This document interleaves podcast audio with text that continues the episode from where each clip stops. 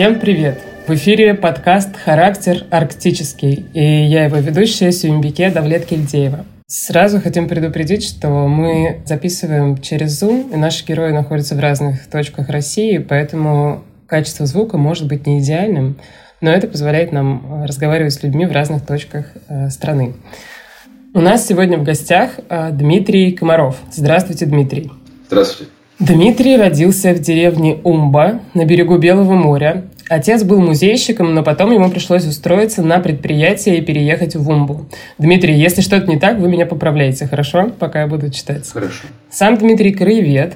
Когда рыбная ловля перестала приносить какой-то значимый доход, они с отцом открыли музей местной Тани Тетрина. Давайте, Дмитрий, тогда начнем с того, что вы расскажете, что такое Таня. Правильное ударение? Да. Таня – это место для рыбной ловли изначально, то есть, как, ну, грубо говоря, слово «затон». Но на Белом море это слово приобрело несколько другое значение, а именно эти территории для автономного проживания и обработки морских угодий. Иначе говоря, морской хутор. И изначально эти тони были как раз таки живущие, и как раз таки от них на, в диких местах Белого моря, то как Терский берег, появились э, села, деревни и поселки – просто они разрослись. А некоторые тони, они стали впоследствии уже не живущими, а промысловыми, и в них э, как раз таки работали примерно так с мая по ноябрь, пока снега нет и пока промысел идет. А остальное время поморы как раз таки проживали в селах и в поселках. Угу, то есть они уходили куда-то обратно в свое село? Да, то есть Таня – это именно место для промысла. И, кстати, не обязательно именно Семужьего или Сединова. Были тони как э, рыбные, так и зверобойные. То есть это именно место для э, работы с морем. То есть можно сказать, это в каком-то смысле офис. Ты туда приезжаешь и работаешь там. Ну, да. А как вы обнаружили вот именно эту Таню? Как началась история с ее восстановлением? Эта Таня была выдана в 99 году нам для ведения промысла. Мы на него пришли, там уже были следы от множества построек. Был такой пустырь с фундаментами от избы, от бани, с непонятными э, столбами, ну, точнее, огрызками от столбов. И, кроме того, мы нашли человека, который в детстве на этой тайне рыбачил. И когда мы его привезли на Таню, то он сказал, что мы восстановили, оказывается, не только то, что он видел, но мы восстановили больше. То, что он уже на тот момент не знал и не видел. Потому что, например, когда мы говорим о реконструкции Тани, мы восстановили не как, ее, как это было в 19 веке, или не как это было в 20 веке. Мы восстановили в целом то, что мы там нашли. То есть там есть и баня 19 века, и сетница 18 века, и крест, который вообще непонятно когда там был, но он там был. А вот э, ситница, можете чуть подробнее рассказать, э, что это такое? Дома такие поднятые на четырех столбах с зарубками на каждом из этих столбов, чтобы мышь не смогла пролезть внутрь и испортить сети. Сейчас Таня представляет из себя только, ну, современная Таня, только вагончик, который легко привести на место промысла, ворот для вытаскивания лодки, ну и вешала. Поэтому культура как раз таки тоневая она стала от нас потихонечку уходить. И пока не поздно, мы все это сделали. Мы а, восстановили Таню в ее полном комплексе построек. От часовни и ворота до сетницы и даже соливарни.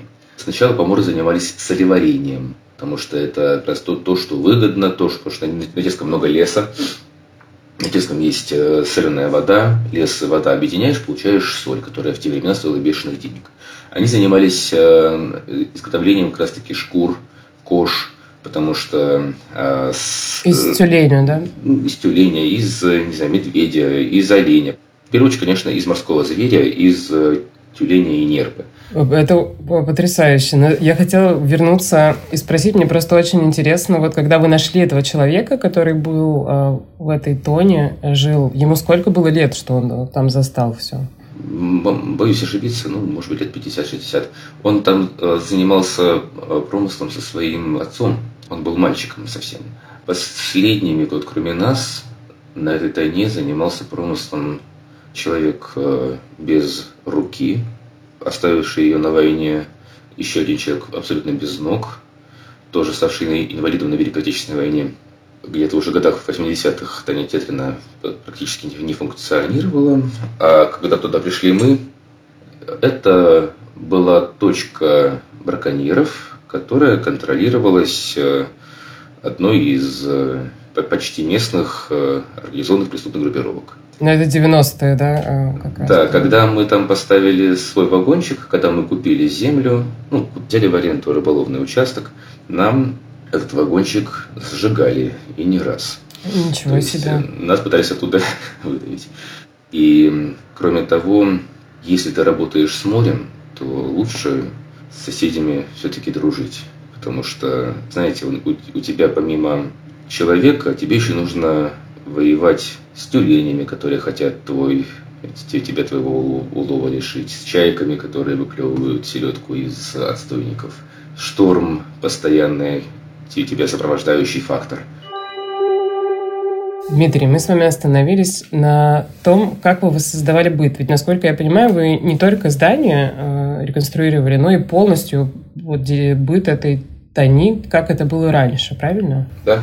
Смотрите, здесь такой вопрос. Перед тем, как туристов и гостей наших, что ли, нагрузить вот этим бытом поморским, сначала мы в нем пожили сами.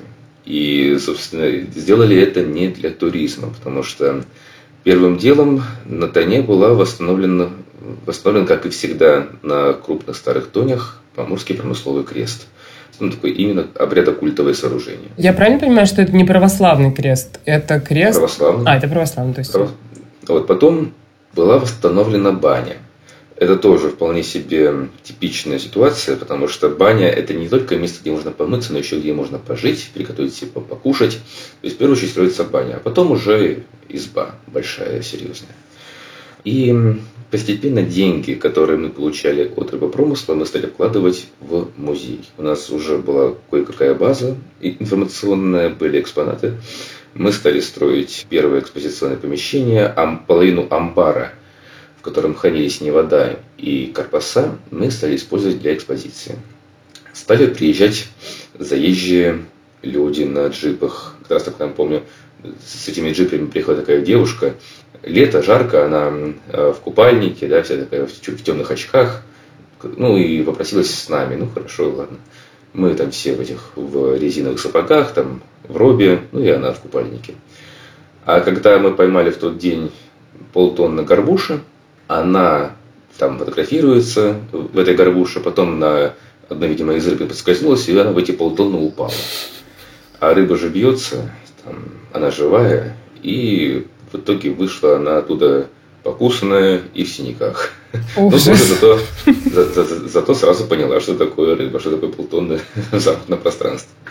И вот э, постепенно это что получилось. Люди пришли на экскурсию, сходили с нами на промысел, да, например. А потом начинается. Типа, здравствуйте, а вот у нас палатка протекает, а можно ли у вас в избе переночевать?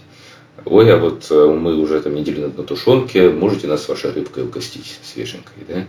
Слушайте, а вот мы там с рыбачьего приехали, там не мылись э, уже неделю, можно у вас в баньку сходить? И вот так вот одно за другим, одно за другим потянулось, и в итоге мы теперь стали не просто музеем, а э, то, что называется на Западе скансеном, то есть территорией для экскурсионной деятельности, в которой можно еще и пожить. А расскажите, вот, пожалуйста, у меня есть тут вопрос такой в Блице, и как раз перейдем к Блицу, это короткие вопросы. Как вот сварить беломорскую соль? Зимой. Ты едешь на снегоходе на Таню, в соливарню. Потом берешь, открываешь соливарню, ее чистишь тщательно. Заблаговременно ты туда навозил дров, очень много дров. Потом ты идешь на море с ведрами и пешней. Пешней проламываешь лед, делаешь полынью, берешь морскую воду в ведрах, переваливаешь ее в бочки. Ждешь, пока в бочках схватится лед, и убираешь лед из этих бочек, чтобы воду выморозить. Чем большая концентрация соли, тем меньше там льда.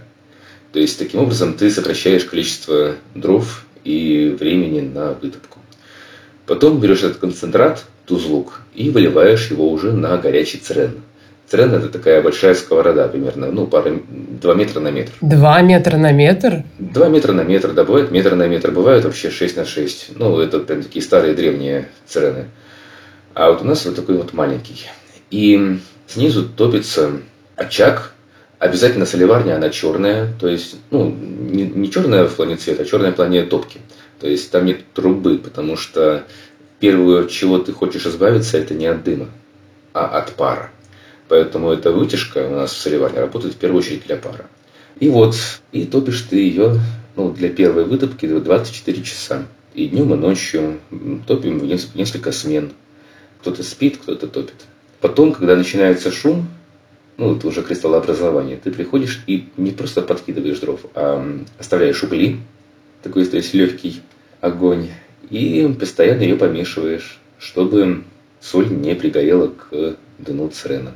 Потом соляную кашу вытаскиваешь на специальные ящики, досушиваешь ее и запаковываешь. Мы сейчас запаковываем в банки, раньше запаковывали в пузы. А почему это пузо, да, это большое животное? Потому что пузо внешне похож на кожаный мешок для хранения соли в том числе. Нельзя соль хранить в холще, иначе она будет впитывать в себя влагу из воздуха. Вот оставьте, да, вот чашечку с солью на балконе и посмотрите, что с ней будет через три дня, да? Там будет вода. Она себя из воздуха возьмет. Потом это все расфасовываем по нашим баночкам сувенирным, продаем людям как раз таки как сувенир, чтобы люди попробовали, что такое настоящая поваренная соль. Потому что у нас сейчас поваренная соль называют ручную каменную в дань традиции. А поваренная, что ее поваривают, а не потому что она для поваров. Так, Дмитрий, у нас осталось мало времени, и у меня есть еще вопросы для Блица. Они такие короткие, на них нужно отвечать. Это у нас не Блиц получается. Да, но это такой был расширенный вопрос. А, вот для Блица уже конкретно. А, что вас согревает на севере зимой? Печка. Что лучше, полярный день или полярная ночь? Полярный день. Работать можно будет дольше. Какое самское блюдо самое вкусное на вкус? Самская кухня достаточно специфическая, но из того, что мы можем дать без зазрения совести, это кофе с оленем салом. Да, сейчас так холодно, и мне кажется, это вообще идеально было бы. Кофе тебя взбодрит, а сало согреет. В том числе и по этой причине, да. Так, и последний наш вопрос. Как бы вы описали север тремя словами? Красота, труд, ну и, наверное, свобода. Очень красиво и точно. Я думаю, что на этом мы можем заканчивать. Э, спасибо вам большое, это было очень интересно. Спасибо вам. Э, с нами был Комаров Дмитрий, краевед, человек, который воссоздал Таню. Вместе с отцом. Вместе с отцом, да. Вы создали Таню. Несмотря на сложные препятствия в 90-е, воссоздают там практически стопроцентный быт поморов, но с некоторыми ограничениями, которые связаны с комфортом и безопасностью.